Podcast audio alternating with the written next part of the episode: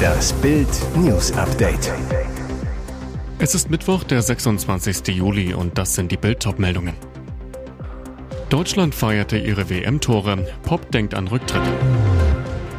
Das ist ein Plan der CSU und der wird kritisiert. Arbeitspflicht für Flüchtlinge.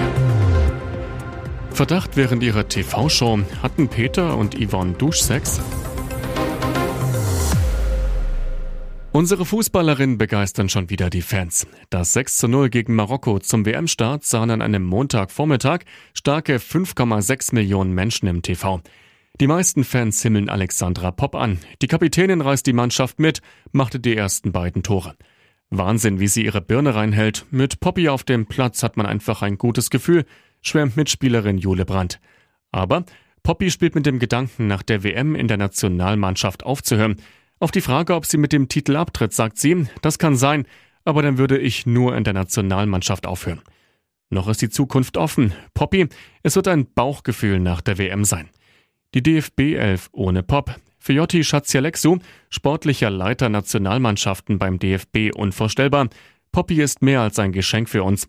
Ich würde auf die Knie gehen und bitten, dass sie nach dem Turnier weitermacht, sagt er schmunzelnd zu Bild. Und ernsthaft, sie ist eine Ausnahmesportlerin und eine ganz entscheidende Spielerin für uns. Poppy ist einfach einmalig mit ihrer Präsenz auf dem Platz, aber auch darin, wie sie die Mannschaft führt. Ich bin echt ein Fan von ihr, weil sie auch unsere Tugenden darstellt. Sie ist eine klassische Mittelstürmerin und eine Spielerin, die vorangeht. Sie würde uns sehr fehlen. Dieser Unionsvorschlag sorgt für Zoff. Baden-Württembergs CDU-Landkreistagspräsident Joachim Walter will die Arbeitspflicht für Asylbewerber. Es wäre uns Landkreisen, auch mit Blick auf die dringend benötigte gesellschaftliche Akzeptanz wichtig, dass Geflüchtete rasch in Arbeit kommen, hilfsweise auch in gemeinnützige, sagt er. Heißt im Klartext, Flüchtlinge sollen zur Arbeit verdonnert werden. Walter führt aus, es müsse ohne ideologische Scheuklappen hinterfragt werden, ob das deutsche Sozialrecht bei den Geflüchteten immer die richtigen Anreize setzt. In ihrer Resolution sprechen sich die bayerischen Landräte dafür aus, dass eine über die bisherigen Regelungen und Umsetzungsformate hinausgehende Verpflichtung Schutzsuchender zur Annahme von auch gemeinnütziger Arbeit etabliert und organisiert wird. Auch Steffen Jäger, Präsident des baden-württembergischen Gemeindetags, meint, unser Sozialstaat hilft denen, die Hilfe brauchen. Der Staat muss jedoch erwarten dürfen, dass jeder Einzelne dann auch im Rahmen seiner Möglichkeiten zum Gelingen der Gesellschaft beiträgt beispielsweise auch über eine gemeinnützige Arbeit. Unterstützung werde etwa auf Bauhöfen benötigt, sowie im Alten- und Pflegebereich und in weiteren Mangelberufen. In den 80er Jahren wurden in Berlin Asylbewerber zum Straßenfegen herangezogen. Wie schlimm steht es um ihn? Schauspieler und Musiker Johnny Depp ist zurzeit mit seiner Band Hollywood Vampires auf Tournee in Europa. In Budapest fiel ein geplantes Konzert jedoch kurzfristig flach. Der Grund? Johnny Depp soll in seinem Hotelzimmer bewusstlos aufgefunden worden sein. Bisher ist Folgendes bekannt. Das Konzert wurde vergangene Woche Dienstag wegen unvorhergesehener Umstände kurzfristig abgesagt. Die Band veröffentlichte dazu ein Statement auf Facebook und entschuldigte sich. Kurios, die Absage kam nur knapp vor Konzertbeginn um 18 Uhr, da waren die Fans schon in der Halle. Der Grund für den Ausfall, laut der ungarischen Zeitung Blick, Depp soll umgekippt, dann nicht mehr ansprechbar gewesen sein, ein Arzt sei ins Zimmer gerufen worden. Wie es Johnny aktuell, eine Woche nach dem angeblichen Vorfall geht, ist unklar. Was klar ist, nach dem Konzert am 18. Juli entfiel auch eines am 20. Juli in der Slowakei, wieder kurzfristig. Doch was war der Grund für den medizinischen Zwischenfall im Hotelzimmer in Budapest? Unklar. Allerdings kursiert auf Twitter ein Foto, das den Fluch der Karibik-Darsteller mit Becher und Zigarette zeigt, angeblich wenige Momente vor dem Auftritt. Schlüpfriger Verdacht bei ihrer TV-Show. Am Mittwochabend wurde bei RTL gesägt und gehämmert. Für Wettkampf in vier Wänden traten Teams gegeneinander an, um die schönste Wohnungsrenovierung hinzulegen. In sechs Wochen müssen aus Rohbau-Apartments stilvolle Wohneinheiten gezaubert werden. Die Kandidaten führen jede noch so schwere Arbeit selbst aus. Experten vergeben Punkte. Das Team mit der geringsten Punktzahl muss die Show verlassen. Zu gewinnen gibt es 50.000 Euro. Geld, das auch Iris Katzenbergers Peter Klein und Yvonne Wölke mit nach Hause nehmen wollen. Sie sägten und spachtelten, was das Zeug hielt. Nach der Dusche am Abend jedoch gingen die Gerüchte los, Ex-Love Island-Kandidatin Sandra argwöhnte, sie habe Liebesspiele unter der Brause gehört, lautes Stöhnen. Den Kandidaten standen zwei Bauwagen zur Körperpflege zur Verfügung, einer für die weiblichen und einer für die männlichen Hobbyhandwerker. Als Sandra am Abend auf die Toilette wollte, vernahm sie aus der Damendusche ein Stöhnen. Oh Gott! Fassungslos berichtete Sandra, was sie erlebt hatte. Wir haben anscheinend eine Gemeinschaftsdusche, die auch für den Geschlechtsverkehr gedacht ist. Um ihre Beobachtungen zu untermauern, machte sie die Geräusche nach. Oh, ja. Was nur die Zuschauer sehen konnten, Peter kam allein aus der Dusche. Er hatte die Damendusche gar nicht betreten. Die Gerüchteküche brodelte trotzdem weiter, als eine aktuelle Zeitung den Weg ins Haus fand, in der die Beziehung zwischen Peter und Yvonne thematisiert wurde. Die behaupteten in der Sendung immer noch, nur Freunde zu sein. Und jetzt weitere wichtige Meldungen des Tages vom Bild Newsdesk. Sie wollten Menschen vor den Flammen schützen und starben selbst in einer Feuerhölle.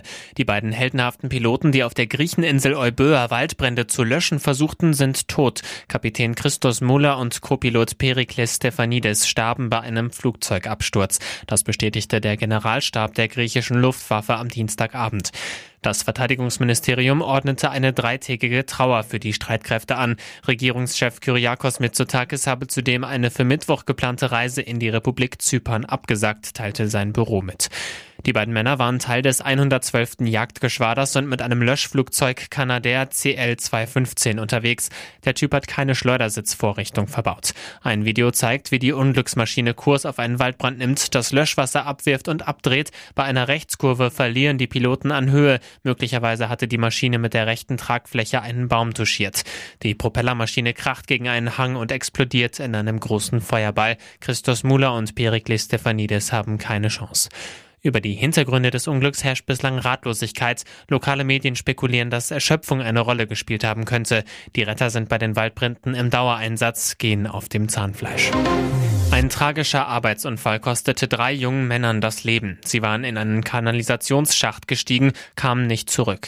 Die Arbeiter im Alter von 20, 27 und 28 Jahren waren für ein Entsorgungs- und Recyclingunternehmen im Einsatz. Ein Großaufgebot von Rettungskräften raste zum Unglücksort, einem Recyclinghof, doch die Männer konnten nur noch tot geborgen werden. Inzwischen gibt es erste Details zum Unfallhergang. Demnach arbeitete einer der Männer in einem wassergefüllten Gullischacht. Als am Vormittag der Kontakt zu ihm abbrach, stiegen zwei Kollegen hinab, um nach ihm zu sehen und zu helfen. Was dann geschah, ist nach Angaben der Kriminalpolizei Miesbach unklar. Ein weiteres Klares Lebenszeichen der Männer gab es nicht. Kollegen alarmierten die Rettungsdienste. Nach bisherigen Erkenntnissen hat da am späten Dienstagvormittag ein Arbeiter des Entsorgungs- und Recyclingunternehmens auf dem Firmengelände in dem Schacht gearbeitet, sagt Stefan Sonntag vom Polizeipräsidium Oberbayern Süd zu Bild. Als der Arbeiter plötzlich nicht mehr erreichbar war, stiegen zwei Kollegen in den Schacht, um ihm zu helfen.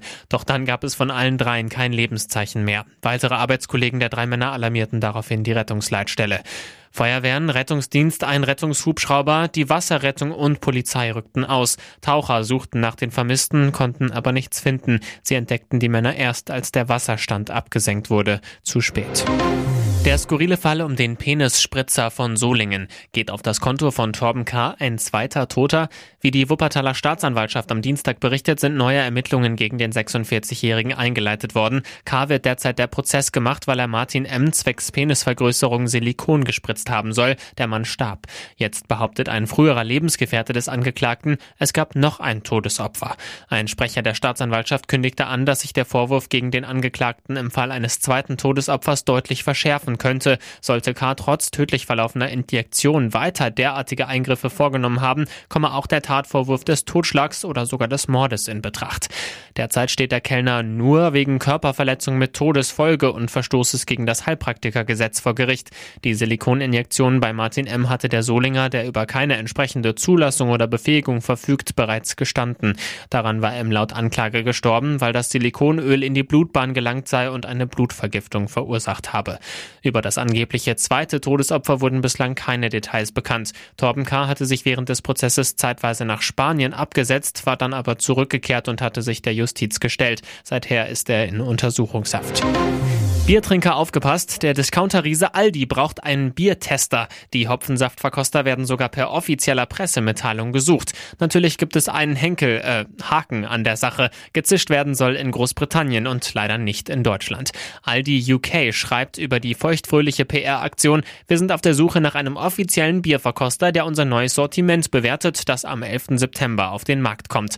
Für den einzigartigen Job braucht es aber einen mit allen Bieren gewaschenen Profi. Der Clou, anhand Anhand der Testermeinung will Aldi sein neues Sortiment aufstellen. Man experimentiere gerne mit Geschmacksrichtungen wie Kaffee, Karamell oder Wassermelone. Wir sind gespannt, was der diesjährige Kandidat bevorzugt, so Geschäftsführerin Julie Ashfield. Kandidaten müssen neben einer Vorliebe für den Gerstensaft lediglich Volljährigkeit und Begeisterung mitbringen. Bierfanatiker aus Deutschland, das bestätigte Aldi UK auf Bild Nachfrage, sind leider nicht zugelassen.